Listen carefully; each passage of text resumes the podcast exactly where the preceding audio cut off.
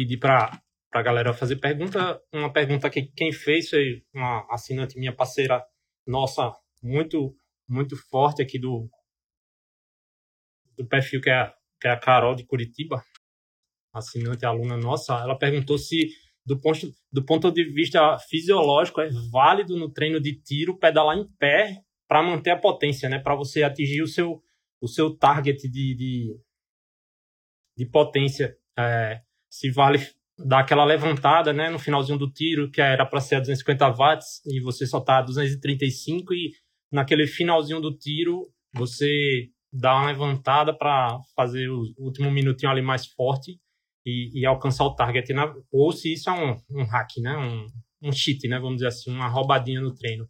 Dá aquela, aquela levantadinha no, no fim do tiro, é dar uma roubadinha no, na, na, na potência, né? Então depende muito do objetivo. Se, por exemplo, você tá, se, se você está treinando um sprint, se você é um ciclista sprintista, talvez valha a pena dar o, essa levantadinha no final do tiro, até porque é uma questão de especificidade, de no final do tiro você é, por exemplo, nos últimos cinco minutos você vai estar lá quase em VO2 máximo no final da prova, entrando em capacidade anaeróbica e precisa mesmo assim despejar potência em pé. Nesse caso, vale a pena é, ficar em pé no final do tiro, se o objetivo do tiro é esse. Agora, se for o, treino, o tiro, é, o treino fisiológico, como a, a, a Carol perguntou, é, é dar uma roubadinha. É como a, a ajudinha ali do, do personal, do, do professor na academia no no supino, né? Da, não é você que está levantando, na verdade. Então, você está recrutando músculos ali no final do, do estímulo que, na verdade, tal, eles talvez estivessem ali descansando. E é por isso que a gente consegue botar mais potência. E também a própria biomecânica da, da levantada, você consegue imprimir mais força no pedal. Por isso que rola essa essa essa essa roubadinha aí ficando em pé no tiro. Beleza? A segunda pergunta que foi do, de outro grande parceiro nosso, o Samuel, que o sobrenome dele realmente vou me arriscar aqui na pronúncia, mas é, é Samuel Will Millward, é parceiraço nosso, está sempre contribuindo, sempre que fala comigo no, no direct contribui muito bem, cara bastante conhecedor e eu fico ah, muito feliz dele fazer uma pergunta. Ele perguntou quais os benefícios para a performance da corrida ao treinar em terrenos de diferentes superfícies, no caso areia, terra batida, grama, é, é, e perguntou o estado da arte. Eu não estou muito bem do estado da arte científico sobre isso, porque não é uma coisa que eu me aprofundei muito nas minhas leituras, mas eu li um pouco, assim. O, o, por exemplo, treinar na areia, o que que traz de diferente você treinar na areia? Traz maior recrutamento muscular, a exigência muscular do treino na areia é maior. Então, se o objetivo é, é você treinar, por exemplo, numa velocidade menor, mas com uma exigência muscular maior, vale a pena treinar na areia. Mas isso precisa ser feito com muito cuidado num atleta de endurance, por exemplo, porque vai é, recrutar musculaturas ali que estavam desativadas, vamos dizer assim, ou pouco estimuladas. Então, pode sobrecarregar principalmente os músculos da panturrilha. Não é algo que eu recomendo para quem para quem faz treino de endurance. Eu acho que a sobrecarga nesses músculos, no treino de endurance, nos longões, nos treinos de endurance, são muito altas. Por outro lado, é, o treino na grama ou na terra batida, ele, é, é, embora eu não tenha visto cientificamente é, o fundamento nisso que eu vou dizer, mas na prática a gente sabe, até em artigos científicos que relatam a prática, né, resultados baseados em prática, como esse muito recente agora, avaliando é, maratonistas de elite, é, que saiu ano passado, mês passado, que eu até fiz um texto sobre ele para os assinantes, um texto exclusivo, eles falam que, é, e isso a gente sabe muito bem, no Quênia, por exemplo, se treina muito na terra batida, né? muito mesmo na terra batida. Então, é, porque a, o impacto né, é, é, é, muito mitigado, a questão do impacto e da, da das lesões né, no, no, na terra batida, mas eu não tenho é, dados científicos sobre isso, né? Só a, a prática aí, só que também tem a questão da, da especificidade. Lá nos quenianos, eles tentam fazer uma transição, na medida do possível, para o asfalto, quanto mais a, próxima, a prova se aproxima. Porque é, é, para poder treinar num piso semelhante à prova, né? Questão de especificidade. O problema é que no Quênia não é tão asfaltado assim quanto nos países do primeiro mundo. Então eles têm essa dificuldade se o, se o corredor não for o Kipchoge da vida lá, que é, tem estrutura financeira por trás. Mas o benefício da, de correr em, em superfícies diferentes são esses, né? Diminuir a, a sobrecarga no músculo, né? E, e, em algumas superfícies que não sejam tão fofas quanto a areia, mas também não tão duras quanto o concreto e quanto o asfalto é menos, é, causa menos lesão por causa do impacto. Mas é, o estado da arte e da ciência eu realmente fico devendo, porque eu não, não leio muito sobre isso. Outra pergunta aqui, até na verdade foi uma pergunta que ele me fez no direct, eu disse, é, faça lá na, na, na, na no formulário para eu fazer na live, né? Falar sobre isso na live que é qual o tempo ideal de polimento para uma maratona, né? Que, que no caso a, o, o, Fernando aqui disse que estava fazendo é, começando o polimento agora nesse fim de semana e a prova seria daqui a três meses. Assim, tem um post, né, que eu até vou repostar esses dias com a identidade visual nova, né, aproveitando aí essa pegada do do Ironman também, que é como fazer o polimento. A, a, a literatura científica fala que o, ide... o polimento ideal são 14 dias. Né? Duas semanas é, é o ideal, mas não é o ideal para todo mundo, é o ideal para a maioria das pessoas, é o que funciona na média. Entende?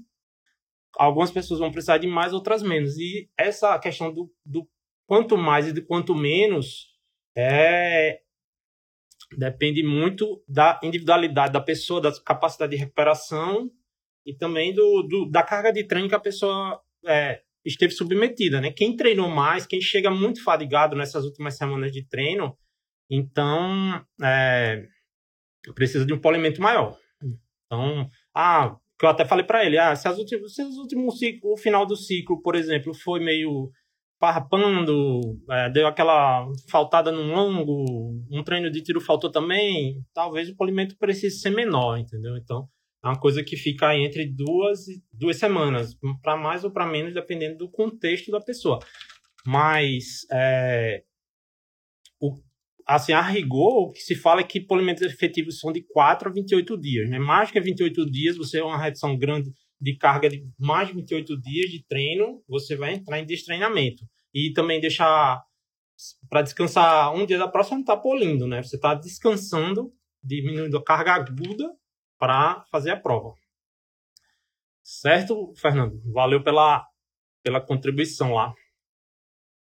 Pessoal, vou tentar aqui ver os comentários. Eu não estou enxergando os comentários, então licencinha aqui.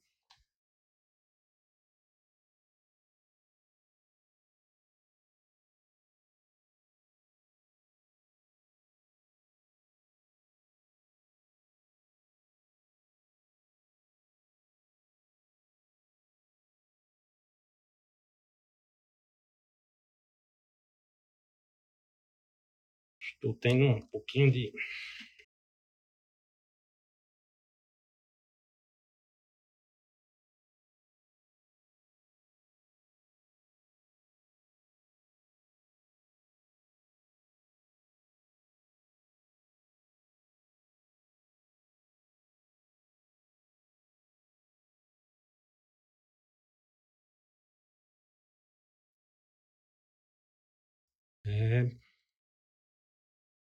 Estou apanhando aqui que eu não consigo ver os comentários da live. Se, se alguém souber como eu ativo, é... é só me informar.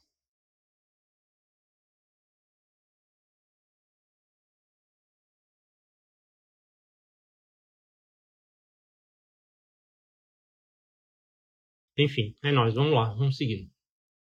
Calorzão aqui em Maceió, viu? Nesse momento. 42 pessoas online, que está excelente, né? Realmente eu, eu, fico muito feliz assim pela, pela evolução que o perfil teve, né? Eu comecei em agosto, despretensiosamente. Meu amigo Neto, que está indo pro primeiro Ironman agora, foi meu primeiro seguidor. Então, fico muito feliz dessa evolução, né? A gente passou 10 mil nesse, nesses meses, que seriam nove meses, né? nove meses. Então, várias fases, né? Começou com um textão, Depois evoluiu para para caixinha de pergunta. Agora eu estou nessa interação mais ainda próxima, né, com, com através de vídeo. Pretendo também começar a responder histórias através de vídeo e tal. Então, estamos sempre juntos aí. Vocês estão sempre com sempre contribuindo muito, né? Ah, realmente, os feedbacks que eu recebo, eu sempre falo isso. Os feedbacks que eu recebo, às vezes eu nem acredito, né? Que é comigo mesmo.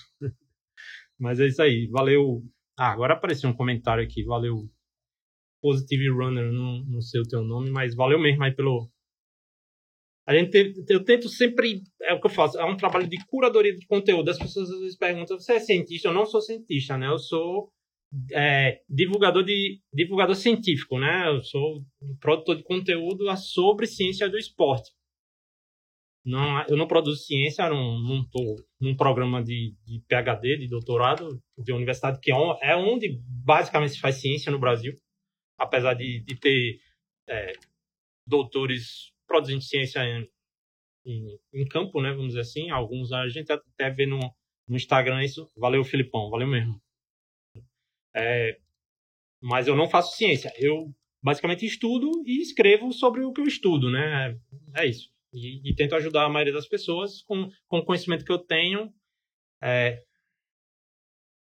é, com o conhecimento que eu tenho que eu vou adquirindo ao longo da minha jornada como atleta, né, que eu sou triatleta desde 2012, e também como estudante bastante estudioso e nerd, né? Eu é, eu vi que tem, só que aqui para eu apertar é bem complicado na estrutura que eu montei aqui, que eu, eu uso, estou usando o celular ao contrário para poder usar a câmera melhor, entendeu? Então eu não consigo interagir com o celular durante a live. Se, se puder colocar a pergunta aqui no comentário, vai me ajudar bastante.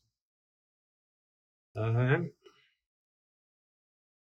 O, o Adams, grande Doc, grande Doc também, indo para o primeiro, pro primeiro Iron Man agora, parceiraço nosso também aqui de Marcel, é, perguntou quais são as principais dificuldades de cada etapa de um, em uma prova de Iron Man. Já já eu te digo, Danilo. Deixa eu responder essa aqui do Adams. Me lembre se eu não, não responder. É, essa, a, as dificuldades de uma prova de Iron Man. Assim, eu já, meu currículo de Iron Man são quatro provas, né? Terminei três na verdade. Uma, eu fiquei pelo caminho, mas foi muito mais muito mais psicológico do que físico. É, as principais dificuldades de uma prova na natação, eu diria que é o pânico do mar. Pânico do mar, é, sem dúvida. Lá em Floripa é, é, é não é não é tão difícil nadar em Floripa não, mas pode ser bastante é, assustador para quem vai pela primeira vez. É, você entra em direção ao mar aberto, se tiver o tempo escuro, é fechado, o tempo escuro e fechado, a visibilidade da boia pode ficar um pouco complicado, mas é bem sinalizado, muito bem sinalizado. E assim, é o pânico.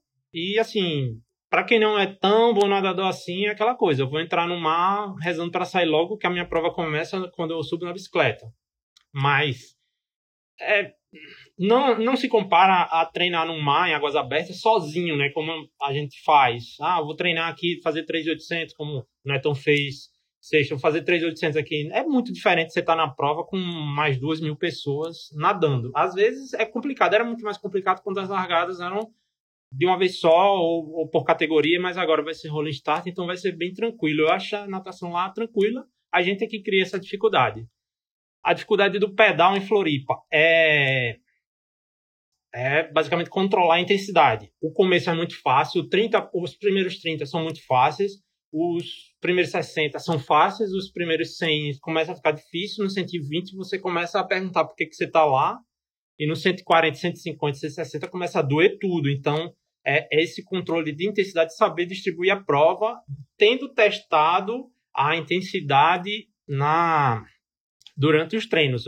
Da mesma forma que não se experimentar é, comida, roupa, meia, tênis é, na prova, você também não experimenta intensidade. Você tem que fazer exatamente o que você treinou. O que o seu corpo já foi capaz de provar para você de que, ó, eu consigo fazer nessa intensidade. Se você, ah, ah eu treinei o meu longo de 6 horas para 170 watts, mas eu vi na internet que lá o, o brasiliano lá do Ciência do Endurance diz que é o primeiro limiar anaeróbico e não sei, o primeiro limiar de lactato que faz, e eu fiz o teste e é 185 o meu. Se você fizer na prova, não vai dar certo. É, tem que fazer na prova o que você fez em treino.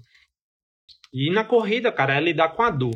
A, a, a dor na corrida depois dos 21 é, é, é difícil, assim. A, e, e, e também a questão do pacing, né? Não sai muito forte na corrida, porque é, teoricamente, como você passou, todo mundo come muito no pedal, aproveita o pedal para comer muito, então tá todo mundo com o tanque cheio, vamos dizer assim, mas dependendo da intensidade que você aplicou no pedal, o que você come não consegue é, evitar que você deplete o glicogênio muscular das suas pernas. Então você sai para correr bem, se sentindo bem, porque comeu bem, a sua glicemia está alta, mas você está com o glicogênio já num nível complicado. E dependendo da intensidade que você também coloque na corrida, você vai ter que passar dificuldades depois de algumas pessoas com 10, outras com 15, outras com 20, que é o famoso muro e a famosa caminhada. Eu já passei por isso. Eu já fiz é, o meu primeiro Ironman, eu fiz correndo 100% do tempo, não parei nem para pegar água, porque eu gerenciei muito bem essas questões. Já no segundo, eu tive muita dificuldade na corrida e provavelmente foi por causa dessas coisas que eu estou falando, né? Falta de gestão eu gosto de dizer que o Ironman é uma prova de gestão, de logística. Você é, você tem que levar uma carga do que no, no caso é o seu corpo de um lugar para o outro. Então tem que lidar com problemas como se você estivesse atravessando o Brasil durante é, atravessando o Brasil na BR levando a, o seu corpo. Então você tem que saber lidar, gerir muito bem nutrição, hidratação, ritmo, é, problemas mecânicos, problemas psicológicos que ocorrem durante a prova, que é, é o famoso banzo, o famoso buraco que você entra, que você a, a, recompensa de terminar o Ironman às vezes parece que deixa de valer a pena e você fica, pô, vou desistir disso aqui, por que, que eu estou fazendo isso?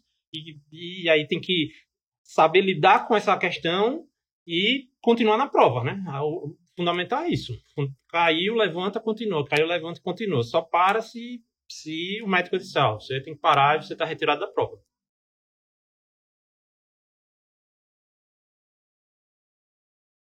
É, uma pergunta aqui do Nelson. Ele pergunta no treino. Ah, na verdade, uma pergunta bastante recorrente na, na caixinha, que é: no treino a carga deve ser em pace ou em zona de frequência cardíaca? Assim, é, essa, sempre que a pergunta tem a palavra deve, fica parecendo que eu estou ditando regra sobre o treino, né, das pessoas. E não, não posso ditar uma regra, né? A forma que eu faço, eu treino a minha métrica primária, vamos dizer assim, é de carga externa, que é carga externa é quando se refere ao trabalho mecânico produzido, né? Qual a velocidade que você produziu? É, a velocidade ocorre no mundo real, né? No mundo físico. E, e também a qual a potência que você produziu, qual o peso que você produziu. Eu sempre eu treino basicamente baseado nisso e usando a frequência cardíaca como métrica secundária, a menos que o treino seja em baixa intensidade e a frequência cardíaca esteja dizendo algo muito diferente do que o pace está dizendo. Ah, eu estou leve no, no pace, mas a minha frequência está forte. Isso eu faço, eu, eu piso no freio, né? Eu tenho, eu ajusto a frequência cardíaca ao, ao pace. Mas se a pessoa treina sempre certinho, quase sempre a frequência cardíaca vai bater com pace, então é um ou outro, né? A diferença é que a, a dinâmica da, das métricas funciona diferente, né? No caso da potência, da velocidade, você imprime o esforço, ela já, já é, é instantânea. A potência sobe de 0 para 250 watts quase instantaneamente, conforme a força que você aplica no pedal.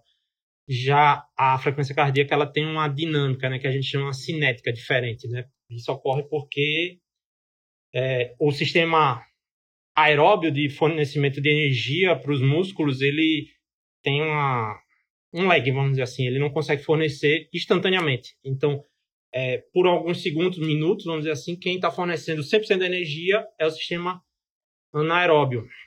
E aí o sistema aeróbio vai sendo ativado até ele entrar em 100% da sua capacidade, vamos dizer assim, dessa forma, para ficar mais fácil de entender. Aí, até então, a frequência cardíaca também sobe diferente, porque é o coração chegando ao ponto de mandar o oxigênio para o músculo que a quantidade que o músculo precisa conforme a, a taxa de trabalho, né, que é a velocidade e o pace, que você está aplicando. Beleza? Então, eu, eu perdi as perguntas aqui que tinham feito. Se puderem repetir. É, vou, é, É, se eu tô, se, outra pergunta aqui, se eu estou treinando para alguma prova específica, como é, que vai ser essa periodização. No caso, eu estou treinando a prova específica, a minha prova alva agora é um Ironman.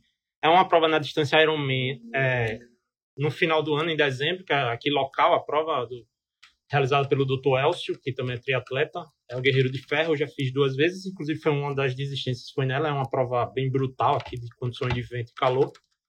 Dia, é no final, é em dezembro, Aí eu já comecei a treinar para ela, né?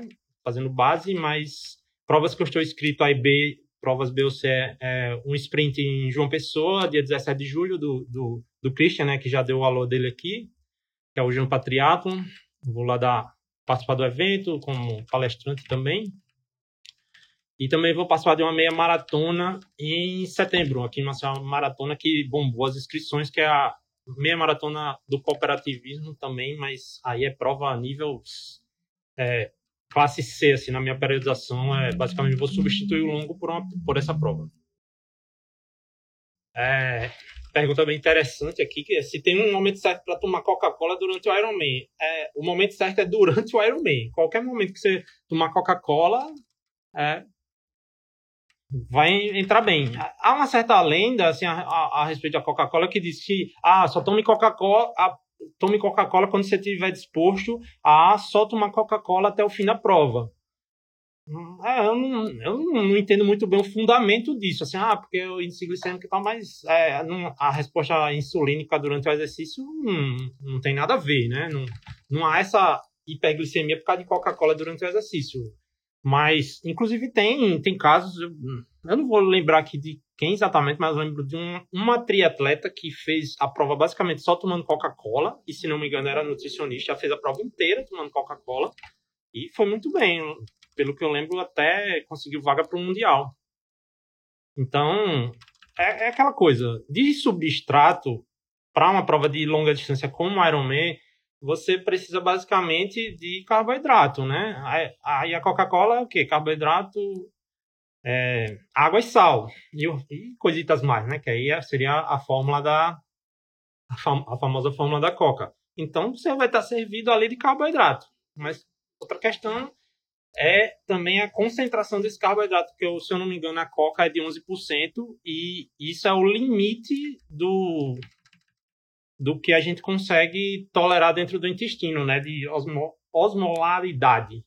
Então, se você tomar coca e desequilibrar um pouco, botando gel, por exemplo, essa, essa concentração de carboidrato dentro do intestino, você pode ter muitos problemas de desconforto gastrointestinal. Por isso que eu não recomendo abusar, a menos que você já esteja naquele no buraco, né? Da coca, que a coca salva, né? A coca tira você do buraco muitas vezes, né? Durante uma prova. Então, mas essa coisa de, de, de, que, ah, comecei a tomar coca, vou tomar coca até o final, é, eu acho mais é, no sentido de que a pessoa que começa, já entra na coca, normalmente já está lá lascada, depletada de glicogênio, então muito dependente de, de do metabolismo oxidativo de gordura e de, da glicemia, né, do, do, do, da glicose sanguínea, e não tem mais glicogênio muscular, e aí se parar de tomar coca, vai quebrar, porque não tem mais glicogênio muscular, a glicemia vai baixar e aí vai quebrar. Não é que você, ah, tem que continuar tomando coca, você precisa continuar ingerindo muito carboidrato. E, e normalmente na prova, eu digo isso no Ironman, que é onde eu tenho mais experiência, quando você está na coca é porque você não aguenta tomar mais nada, né? É verdade que quando se aumenta a taxa metabólica basal refletirá no emagrecimento. É, Felipe, é, essa parte de emagrecimento realmente é, assim, o meu conhecimento é mais um conhecimento é, periférico, assim, eu realmente me dedico muito nos estudos de performance e de endurance, é, é emagrecimento eu, não, eu, prefiro não me meter, assim, porque eu, a chance de eu falar besteira é gigante, entendeu? É, é, o, se alguém puder repetir as perguntas que, eu, que alguém fez, é porque eu não consigo passar para cima aqui, é, é por isso que realmente eu estou dando ênfase nas perguntas que fizeram no no formulário lá. É, a outra pergunta é se os 70% de F no pedal de um Ironman tem fundamento. Tem meio fundamento. O, qual a intensidade correta do pedal do Ironman? É por volta do limiar aeróbico, que é o que eu falo muito, o primeiro limiar. O que acontece? Normalmente essas pessoas têm. Essas pessoas não, normalmente as pessoas vão ter o primeiro limiar entre 60% e 80%, dependendo do muito treinado ou do pouco treinado. Você pegar o sedentário, o primeiro limiar dele vai ser a 60% do segundo limiar, ou até menos. Estou chutando aqui, arbitrando um número aleatório. Se você pegar o Blumenfeld, cara das maiores é, é, flexibilidades metabólicas que a gente tem hoje no esporte, é o, o primeiro limiar dele está muito perto do segundo limiar. Isso, ou seja, é uma adaptação de treinamento de endurance gigante. É por isso que eles treinam 30, 35 horas por semana. Que é outra coisa até interessante falar, né? Que é a forma dos noruegueses falarem. Então, qual é o fundamento do 70%? Se a maioria das pessoas está entre 60% e 80%, colocar uma média do primeiro limiar em 70% vai colocar, vamos dizer assim, metade das pessoas na intensidade certa. Então, o fundamento seria esse. Há uma chance grande de você fazendo 70% de IF no pedal, você acertar a intensidade no Ironman. Mas e se você tiver na outra metade? Entendeu? E se o seu limiar aeróbico for abaixo de 70%, significa que você vai estar pedalando mais forte do que o seu metabolismo aeróbico suporta. E isso significa que você vai quebrar na prova. Por isso é muito comum, muito comum, é, por exemplo, em assessorias, as pessoas fazerem os mesmos treinos, ter o mesmo valor de FTP, ter o mesmo. Ah, tem três caras com FTP de 250 e chega na prova, eles fazem os 70% de 250, que eu vou ficar devendo aqui essa conta, e um, um chega e voa na corrida e o outro anda, corre 10 km e anda. Por que, que aconteceu isso? Se chama flexibilidade metabólica. O metabolismo de um foi sustentado muito mais nas gorduras, ou seja, ele tinha o primeiro limiar muito mais alto do que os outros, entendeu? Então, é, é muito tem que ter muito cuidado com essa coisa do, do Ironman ser feito em um percentual específico da do FTP, né? O FTP é um teste de 20 minutos. Vocês acreditam mesmo que um teste de 20 minutos reflete a capacidade metabólica de 5 horas de pedal? É, é, é muita crença na, na, na, na métrica, assim. É, é muita crença. É por isso que os noruegueses estão fazendo o que estão fazendo, né? Eles medem o metabolismo lá aeróbico, sai de baixo para cima, né? Mede, mede o quanto eles conseguem sustentar é, na prova utilizando gordura, por exemplo. Tem, tem aqui é, parceiros nossos do canal, Dr. Felipe Ribeiro, é, Dr. Gerson Leite, parceiraço meu, inclusive mentor, é, Paulo Pitinelli, todos fazem essa análise de limiares e tal. É, é fundamental para um Ironman, assim. É, e pelo FTP, é o que eu falo, coloca você em uma probabilidade grande de acertar. E pelo FTP. Mas pode errar, e você vai jogar sua prova no, no lixo se você estiver errando, entendeu?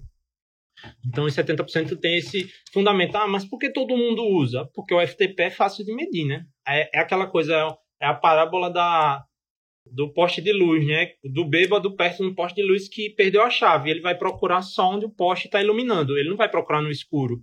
E assim, você, a gente, por que, que se usa só a métrica do a, a, o FTP como métrica para o Ironman? Porque todo mundo só mede o FTP. Ninguém mede o primeiro limiar.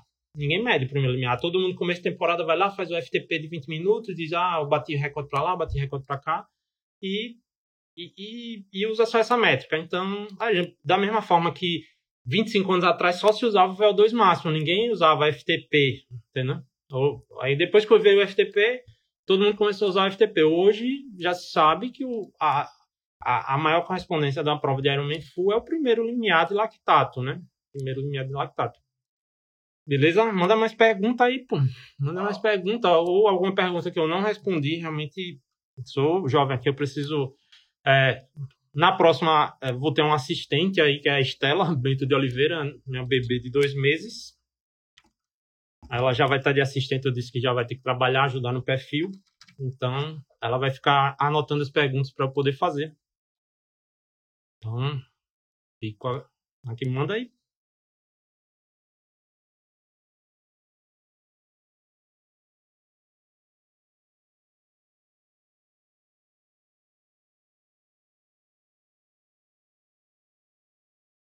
Ah, sim. É, Grande Felipe, eu, eu, sou de Maceió, Alagoas, Nordeste aqui. Tá, inverno, tá chegando o inverno, mas hoje esquentou. Hoje esquentou. Tô, dar para ver que estou bastante suado. Maceió, terra do 70.3 mais bonito do mundo. Ah, me perguntaram a minha formação. É, na verdade, eu, minha formação é uma salada. Eu sou ciência da computação, direito e agora concluí também educação física. Tenho pós-graduação em fisiologia do endurance e pós-graduação em nutrição esportiva. E também especialista em falar um monte de besteira no Instagram, né? Que é hoje o pessoal dá bastante valor isso, brincando. É... Já, assim, já falando de intensidade, por que que, é, por que, que eu, eu, eu, brinco muito dizendo que o 70.3 não é um meio Ironman, o 70.3 é um olímpico grande, porque essa história toda do, do primeiro limiar e flexibilidade metabólica e tal é, é muito diferente no 70.3, por causa da duração da prova, você consegue manter o, a performance sustentada basicamente no carboidrato, você não depende tanto do seu, da sua flexibilidade metabólica para usar a gordura durante a prova. Então, ah, durante 70.3, principalmente aí quem faz em 4 horas e pouco e tal, é carboidrato para dentro e performance, é, e pisar. Ah, é claro, porque, as, os, por exemplo, os atletas de elite, os, os amadores super de, bem treinados, que ele, eles têm essa flexibilidade metabólica de utilizar gordura como substrato, eles vão ter performance mais, porque é aquela coisa, você usa, vamos dizer assim, você está correndo a Vou fazer um exemplo bem toscão aqui, mas é, tá correndo a 4 de pace. Vamos dizer que desses 4, 3,30 de pace é, é, é, gordura e 30 é carboidrato. Ou seja, o carboidrato vai dar o seu boost, assim, o, push né, na, na sua pace. Se você consegue é, criar mais pace através da gordura, isso aumenta a sua velocidade, entendeu? e qual é a vantagem de utilizar gordura como fonte de carboidrato. A gente tem uma fonte quase infinita de gordura no corpo, né? Enquanto carboidrato é glicogênio muscular e fígado, né? E glicose sanguínea, que é, também é bem pouco, que é circulante, se a gente não estiver repondo, vai, é, vai gastar as reservas do fígado. O, é, o que eu acho sobre 120 gramas de carboidrato por hora na maratona do Ironman, que o Jochen Drupp é, citou no, no post dele. É, é, eu acho que Jack Drup é um carb guy, né, do, do, do esporte de endurance, né? É assim, eu acho que como um conceito mostra que o ser humano é capaz de oxidar 120 gramas, de absorver, primeiramente, e, é, de, e oxidar 120 gramas de carboidrato por hora. É possível, isso é possível. É, e também, assim, é, traz essa questão muito relevante. A principal limitação do, do, do, uso de carboidrato é a absorção, é onde a gente sofre mais, é em absorver. É, os estudos já mostraram que quanto você consegue absorver se você tivesse um super intestino, vamos dizer que, é, por exemplo, você nascesse com uma, def, uma, uma deformação genética, alguma coisa assim no seu intestino que quisesse você absorver 300 gramas de carboidrato por hora, os seus músculos conseguiriam consumir esses 300 gramas de carboidrato. Então, a absorção, o trato gastrointestinal é que é a limitação da, de, do, do que a gente consegue consumir, entendeu? Não os músculos, não é o que você gasta no movimento, mas é o que você consegue realmente absorver no trato digestivo, né? Vamos dizer assim. Então, é, eles chegaram a essa conclusão dos 120 gramas através de um mix de carboidrato diferente, usando glicose, frutose, que usa receptores diferentes e, e tal, e, e aí é, glicose consegue absorver 60 gramas e frutose 60 gramas. Agora, a frutose é muito complicada de ser absorvida, né? É, não é fácil. Então, os 120 gramas servem mais como um conceito do que uma coisa de você tentar adaptar na sua vida é, por iniciativa própria, assim, né? Então, e é, vale muito também a questão do training the gut, né? Que é treinar o seu intestino. Você ir adaptando aos poucos, cada vez ir é, colocando mais 5 gramas, mais 5 gramas e tal, e mas é isso mesmo, Paulo. É, treinamento intestinal, né? O training the gut, treinar o intestino.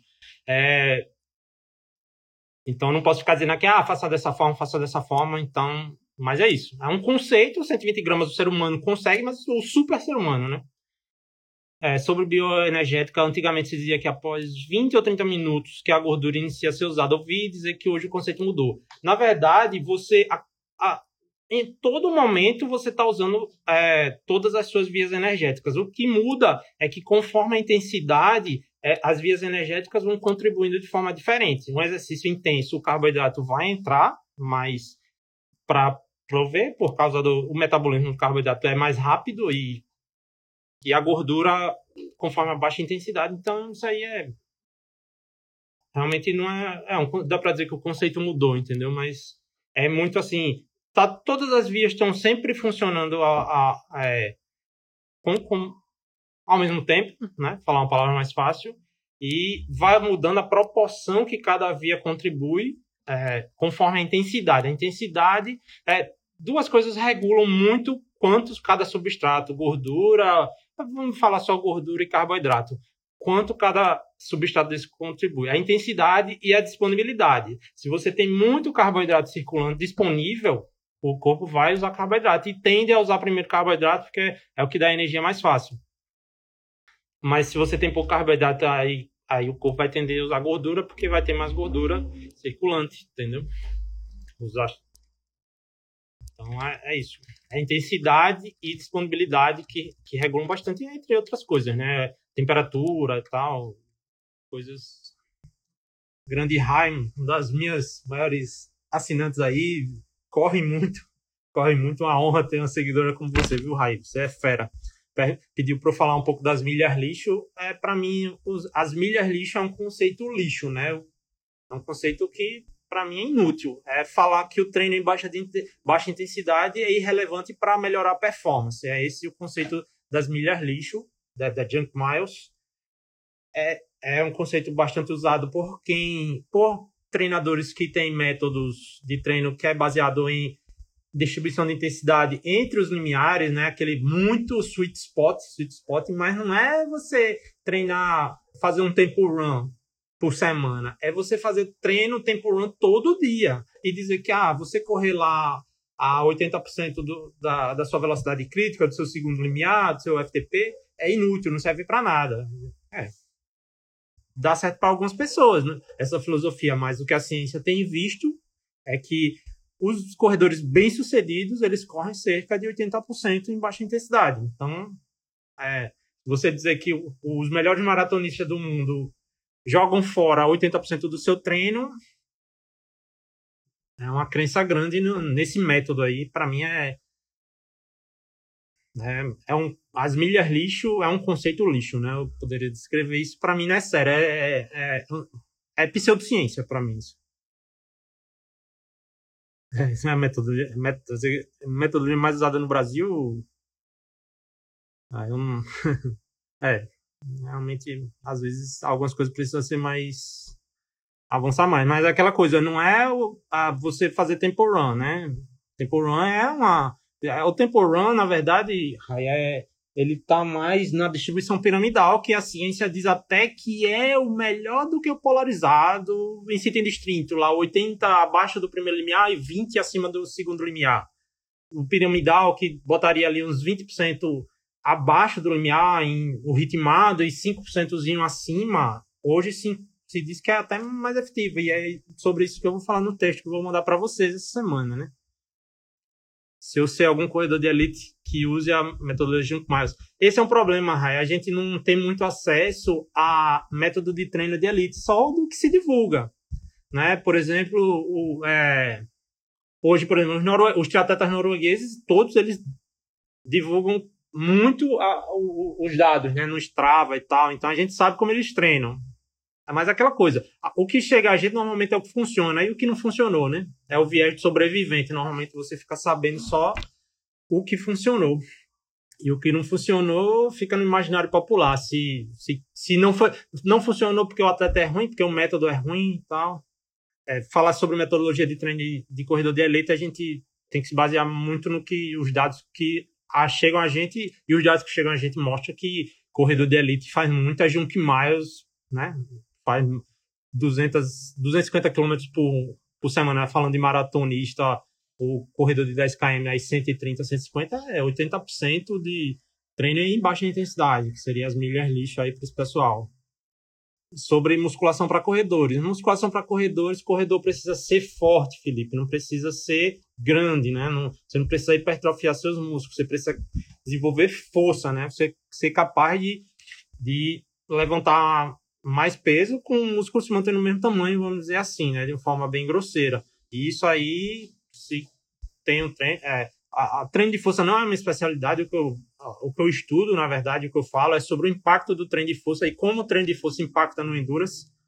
É, mas o treino adequado é o treino que desenvolve a sua força. E se sabe que treino de força, e o pessoal, assim, eu tenho ótimos personagens que são parceiros nossos aí do, do perfil, é, e o treino de força a gente sabe, é desenvolvida com pouca, é, pouca repetição e muita carga. Afinal, como é que você vai aprender deixar o corpo mais forte levantando pouco peso? Não tem muito sentido, entendeu? E assim, a gente tem que entender que é, é, um treino de endurance, corrida, é um treino de pouca carga e muita repetição. Você está sustentando o próprio peso do seu corpo é, 180 vezes por minuto, entendeu? Então, você vai para academia repetir essa, essa, é, essa, esse treino? Não, não tem sentido, entendeu? Você vai ter que ir para academia treinar outras capacidades, que é isso que melhora principalmente a economia de movimento, né? Você tornar, você gastar menos energia para se mover, mover na mesma velocidade. Esse é o objetivo do treino de força para o atleta de endurance. É, grande Hugo, ciclista, né? Você, né? Eu acho que tem a impressão que a gente já trocou uma ideia aqui no, no, no, no direct com certeza, né? Treino de força para ciclista também é, é diferente. A, a, é verdade. Então, o pessoal acha que tem que fazer treino de força para o só em janeiro, né? Ah, em janeiro, projeto verão. Projeto verão no atleta de endurance, né? Não existe isso. Né? É a mesma coisa de você. É... Mesma coisa não, mas seria semelhante você treinar a corrida em janeiro e passar o resto do, do ano em musculação e achar que a corrida vai ser mantida. Você vai perder capacidade em corrida, né? Você não sustenta essa capacidade. Então, tem o treino de força. Aí o treino de endurance tem que ser mantidos permanentemente. E é aquela coisa, capacidade física, é, capacidade física é adaptação. Você treina, o seu corpo se adapta àquele estímulo que está dando para você continuar fazendo e fazendo melhor. Se você deixar de fazer, o corpo vai se adaptar. Ou seja, ele vai se adaptar ao estímulo que você está dando, que é nenhum. Então você vai perder. Treino de força deve ser mantido na mesma periodização. É, assim, a pergunta seria mais simples é se tem que treinar, faltando duas semanas, treinar, fazer treino de força. Se não for essa, se for em relação à periodização mesmo, aos ciclos de periodização e tal, aí a pergunta fica um pouco mais complexa. Mas se for, tem que treinar a força perto da prova, cara, eu só diz, diria para treinar força, para parar de treinar força perto da prova se for prova-alvo. Senão, você prejudica demais o, o estímulo que você tem é, durante o ano, né? Se você, ah, um corredor que corre 10 vezes 10 km durante o ano, ah, faz 5 provas de 10 km, duas meia maratona, uma maratona, se você parar de treinar força uma semana, toda vez que você for fazer alguma provinha, a sua carga de treino fica extremamente prejudicada no, no longo prazo, entendeu? E é, é, é, é interessante ter esse conceito de que o polimento ele é ruim para o treino, entendeu? O polimento é ruim para o treino. O polimento ele serve para descansar você, para remover a fadiga acumulada e essa remoção da fadiga acumulada, junto com um pouquinho de destreinamento, vai fazer a performance melhorar.